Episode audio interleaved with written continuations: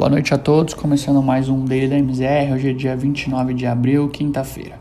Os principais índices acionários europeus operaram o dia em campo negativo no dia de hoje, pressionado pela alta dos rendimentos dos títulos soberanos nos Estados Unidos e na zona do euro. O principal índice do continente apresentou desvalorização de 0,26%, fechou o dia cotado aos 438 pontos.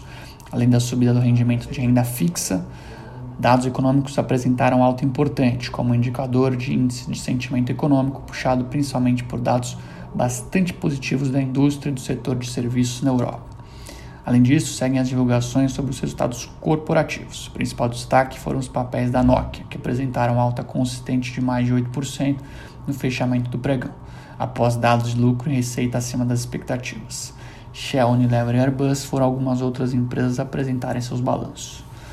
Nos Estados Unidos, o dia foi marcado por altas nas principais bolsas de Nova York, com o plano de política monetária do Fed, que permanece bastante acomodativo, somado com balanços corporativos robustos divulgados nessa semana. Somou-se ainda a divulgação do plano de Biden para os próximos meses. O pacote do governo, chamado de Plano para as Famílias Americanas, promete contribuir diretamente para a educação, licença maternidade e cuidados infantis. O novo plano deve somar com outros mais de 4 trilhões de dólares já anunciados no combate à pandemia e a gastos com infraestrutura. No mais, foi divulgado hoje o PIB do primeiro trimestre do país. O número veio ligeiramente abaixo das expectativas, mas ainda assim com forte crescimento. Ao fim do dia, a S&P registrou alta de 0,68% em novo recorde histórico, aos 4.211 pontos. Nasdaq subiu 0,22% e Dow Jones fechou com valorização de 0,71%.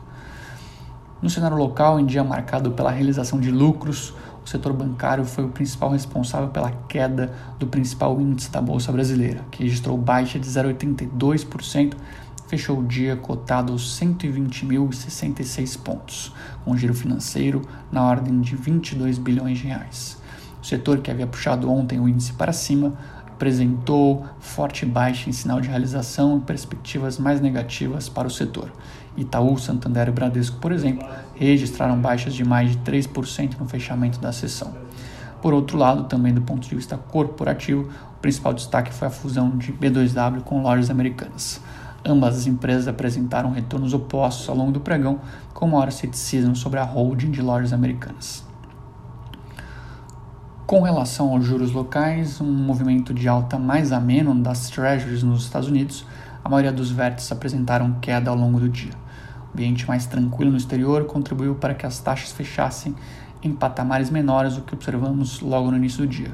O noticiário das reformas e a resolução do orçamento também contribuíram para a retirada de prêmio das curvas brasileiras, à medida que as perspectivas melhoraram na margem dados de superávit acima das expectativas do mercado e o leilão realizado hoje pelo Tesouro também foram fatores importantes para as quedas nos principais contratos locais. Com relação a câmbio, na contramão de outras divisas emergentes, como Chile, México e Rússia, a moeda brasileira apresentou valorização frente ao dólar americano no fim do dia. Real fechou cotado aos R$ 5,33 com baixa de 0,41% e segue em viés de valorização ao longo dos últimos dias. Embora o mercado ainda monitore a questão da CPI da Covid, a manutenção da política monetária nos Estados Unidos, somada a uma conjuntura mais favorável às reformas, contribuíram para uma melhor performance da moeda local. Por fim, com relação ao principal índice de fundos imobiliários da Bolsa Brasileira, o IFIX, tivemos hoje uma alta de 0,23%, do indicador. Bom, por hoje é isso, pessoal. Tenham todos uma excelente noite e até amanhã.